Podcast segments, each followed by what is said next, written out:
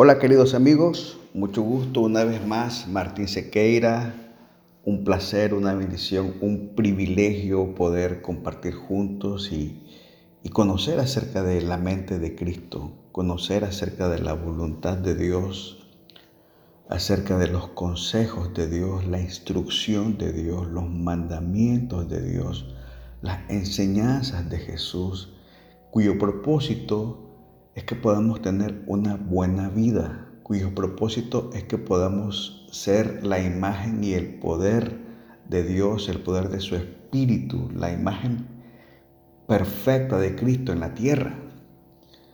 Y tenemos que definitivamente entender que toda la enseñanza, la palabra de Dios, su propósito es darnos una guía de cómo vivir. Las personas necesitamos aprender a vivir. Y en ese proceso de aprender a vivir hay cosas que se pueden hacer y hay cosas que no se pueden hacer. Hay cosas que son seguras, hay cosas que son peligrosas. Y la meditación de hoy yo le he puesto, no abras esa puerta. No abras esa puerta. Trata de caminar en la voluntad de Dios y evitar no hacer eh, todo lo que es contrario a la voluntad de Dios. ¿Y cómo hacemos eso? Bueno, la palabra del Señor dice que necesitamos aprender a obedecer al Espíritu de Dios. En nosotros habita el Espíritu humano, que es el Espíritu que recibe la influencia del mundo exterior, y está el Espíritu de Dios, que es la influencia del mundo espiritual. Y necesitamos nosotros aprender a obedecer el Espíritu de Dios. Gálatas capítulo 5 versículo 16 al 26. Dice así, por eso les digo, obedezcan al Espíritu de Dios y así no desearán hacer lo malo, porque los malos deseos están en contra de lo que quiere el Espíritu de Dios y el espíritu está en contra de los malos deseos. Por lo tanto, ustedes no pueden hacer lo que se les antoje. Pero si obedecen al Espíritu de Dios, ya no están obligados a obedecer la ley. Todo el mundo conoce la conducta de los que obedecen a sus malos deseos. No son fieles en el matrimonio, tienen relaciones sexuales prohibidas, muchos vicios y malos pensamientos, adoran a dioses falsos, practican la brujería y odian a los demás. Se pelean unos con otros, son celosos y se enojan por todo, son egoístas, discuten y causan divisiones. Son envidiosos, se emborrachan y en sus fiestas hacen locuras y muchas cosas malas. Les advierto, como ya les había hecho antes, que los que hacen esto no formarán parte del reino de Dios. En cambio, el Espíritu de Dios nos hace amar a los demás, estar siempre alegres y vivir en paz con todos. Nos hace ser pacientes y amables y tratar bien a los demás, tener confianza en Dios, ser humildes y saber controlar nuestros malos deseos no hay ley que esté en contra de todo esto. Y los que somos de Jesucristo ya hemos hecho morir en su cruz nuestro egoísmo y nuestros malos deseos. Si el Espíritu ha cambiado nuestra manera de vivir, debemos obedecerlo en todo. No seamos orgullosos ni provoquemos el enojo y la envidia de los demás por creernos mejores que ellos. Qué lección más extraordinaria. Wow, impresionante lo que es una vida con el Espíritu y una vida sin el Espíritu. Entonces lo que podemos ver es que hay una confrontación, lo que el Espíritu de Dios produce y lo que los malos deseos producen en la vida del ser humano. Son totalmente contrarios. Entonces lo que dice es que eh, el Espíritu produce amor, gozo, paz, paciencia, benignidad, bondad, fe, mansedumbre, templanza, y que contra tales cosas no hay condenación, no hay ley, no hay juicio, no hay acusación, pero que las obras de la carne, los deseos,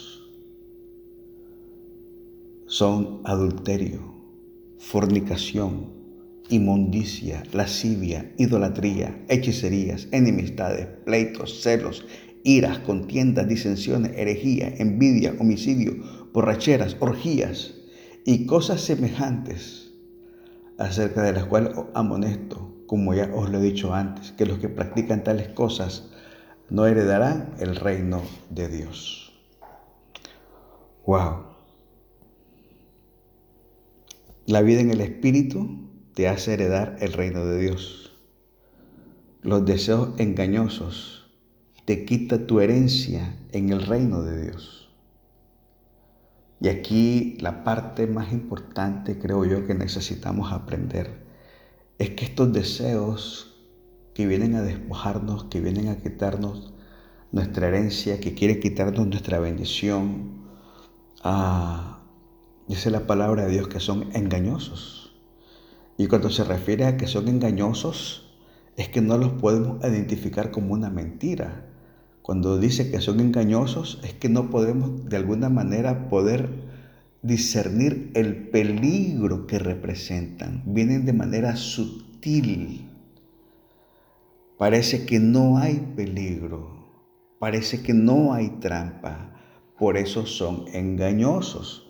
Por eso es que la Biblia es enfática en Efesios 4:22. Dice, en cuanto a la pasada manera de vivir, despejados del viejo hombre que está viciado conforme a los deseos engañosos. O sea, que hay algo que se llaman deseos engañosos, que son los vicios, las pasiones, la vana manera de vivir. Y que los deseos engañosos mienten Prometen una cosa y dan otra.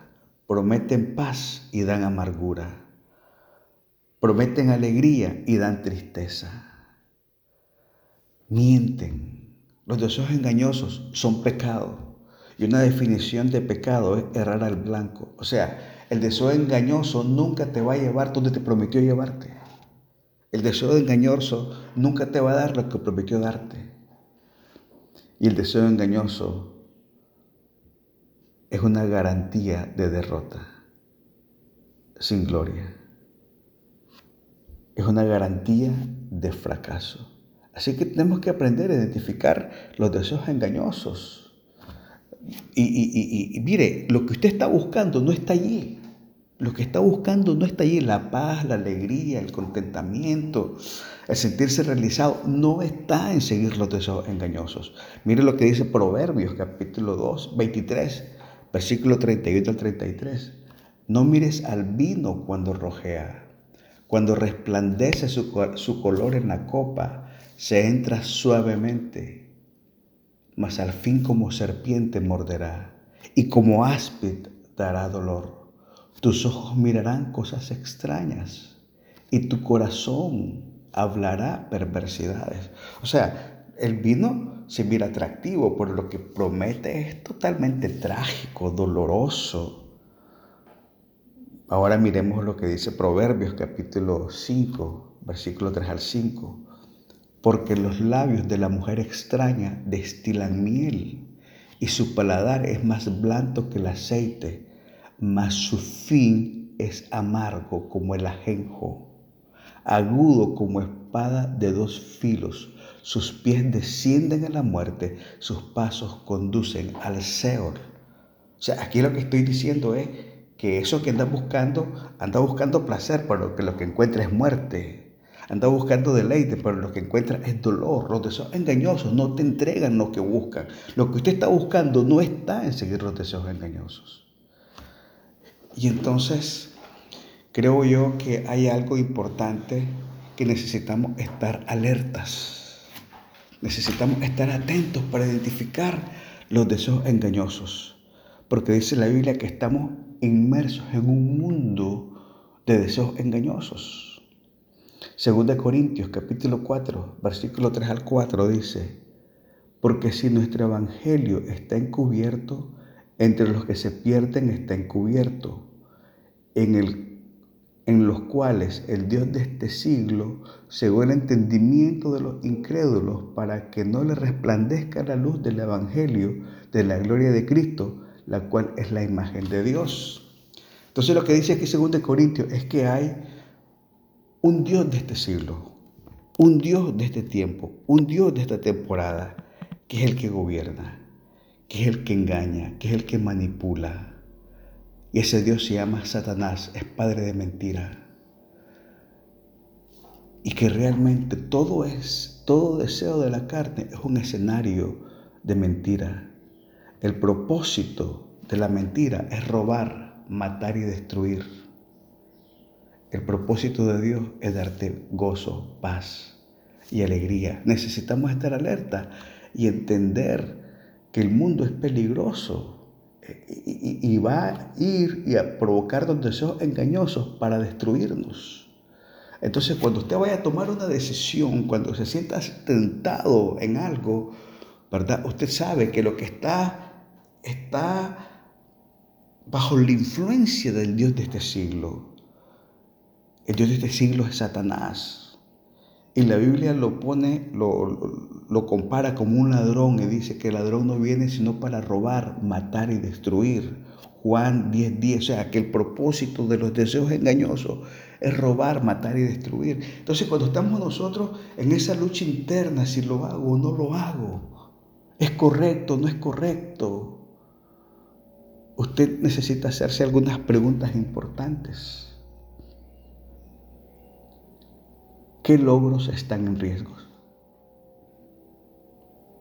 De las cosas que, de las bendiciones que ha conquistado, de la herencia que ha recibido de parte de Dios, de los años que lleva disfrutando de su esposa, de sus hijos, de su familia, o de las bendiciones que Dios le ha dado. ¿Cuánto se pone en riesgo si toma esa decisión? De lo que ya ha recibido, de lo que ya tiene, de su patrimonio, de su bendición. Si camina por esa puerta, ¿qué logros están en riesgo? Otra pregunta. Hay planes, hay sueños aún por conquistar. Hay metas, tareas, aún por realizar. Hay sueños en ejecución, hay proyectos en el que se están avanzando. Si toma esa decisión, si decide pasar por esa puerta, ¿qué sueños están en riesgo? Y la última pregunta es, si toma esa decisión, si se deja llevar por los deseos engañosos, ¿cuáles serían las consecuencias? Usted necesita hacerse esas tres preguntas antes de tomar esa decisión. ¿Qué logros están en riesgo? ¿Qué sueños están en riesgo? ¿Y cuáles serían las consecuencias de tomar esa decisión? Y entonces cuando usted analiza, hace la reflexión y se contesta esas preguntas de manera honesta y de manera sincera, usted va a llegar a una conclusión, que usted necesita ocuparse de las cosas del Espíritu. Ocuparse de las cosas del Espíritu es la puerta a la felicidad. Mire lo que dice Romanos 8:6 porque el ocuparse de la carne es muerte, pero el ocuparse del espíritu es vida y paz. O sea, lo que usted anda buscando en la carne solo lo puede encontrar en el espíritu. La paz, la vida, la felicidad, el gozo, la alegría, la sanidad, que anda totalmente afanado buscándolo en la carne, solamente se puede encontrar en el espíritu. Ahora, ¿qué pasa? Recuerde que Satanás es un ser extremadamente hábil. Y usted dice, no, pero es que yo he cometido demasiados errores. He fallado demasiado. Realmente yo no me siento digno de, de buscar en el Espíritu, de venir delante de Dios y pedirle que me ayude. Mire, no tenemos que ser perfectos. No tenemos que ser perfectos para buscar las cosas del Espíritu. Romanos 8, capítulo 26 al 27. Y de igual manera, el Espíritu nos ayuda en nuestra debilidad. Pues qué hemos de pedir como conviene no lo sabemos, pero el Espíritu mismo intercede por nosotros con gemidos indecibles. ¿Sabe? Es simplemente reconocer delante de Dios, ¿sabes? Señor, Padre, soy humano. Estoy fallado. Hay cosas que no entiendo. Hay cosas que no puedo ver. Aún ni siquiera puedo pedir lo que es mejor para mí. Te pido perdón por mis pecados y te pido que tu Espíritu Santo tome control de mi mente, tome control de mis emociones, control de mis sentimientos, control de mis deseos, control de mis pensamientos y que se haga tu voluntad, la voluntad de tu Santo Espíritu en mi vida. Porque dice el versículo 27, mas Él que escudriña los corazones sabe cuál es la intención del Espíritu porque conforme a la voluntad de Dios intercede por los santos. Lo mejor que nos puede pasar es permitir que el Espíritu Santo tome el control, interceda por nosotros, pida por nosotros, nos muestra la voluntad de Dios y nos dejamos guiar por Él. Es lo mejor que nos puede pasar. El Espíritu Santo no viene a nosotros porque somos perfectos, viene para hacernos perfectos. Él nos ayuda en nuestra debilidad.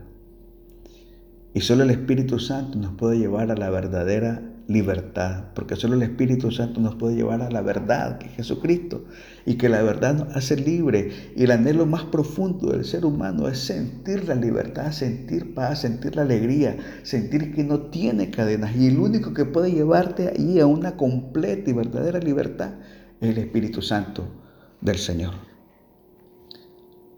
Así que yo te pido en esta ora, que ores conmigo, ¿verdad? Digas conmigo, Padre, a esta hora te pido perdón por mis pecados. Reconozco mi humanidad, mi vulnerabilidad, mi necesidad de ti. Y necesito que, que tu espíritu venga a mi vida y que me enseñe la verdad tu palabra dice que la verdad me hará libre. Líbrame de los deseos engañosos de este mundo y ayúdame a guiarme en la vida asombrosa del Espíritu Santo. Padre Celestial, ayúdame a tener una vida correcta, a vivir haciendo lo correcto, dame un corazón humilde, dame una mente sencilla. Venga temor de Dios a nuestra vida. Te lo pedimos, mi Señor, en el nombre precioso de Jesús. Amén y amén. Dios te bendiga. Ha sido un gusto compartir y espero que el Espíritu Santo te lleve por una vida extraordinaria, llena del favor, de la gracia, de la esplendidez, de la extravagancia de nuestro Padre, Dios. Hasta luego.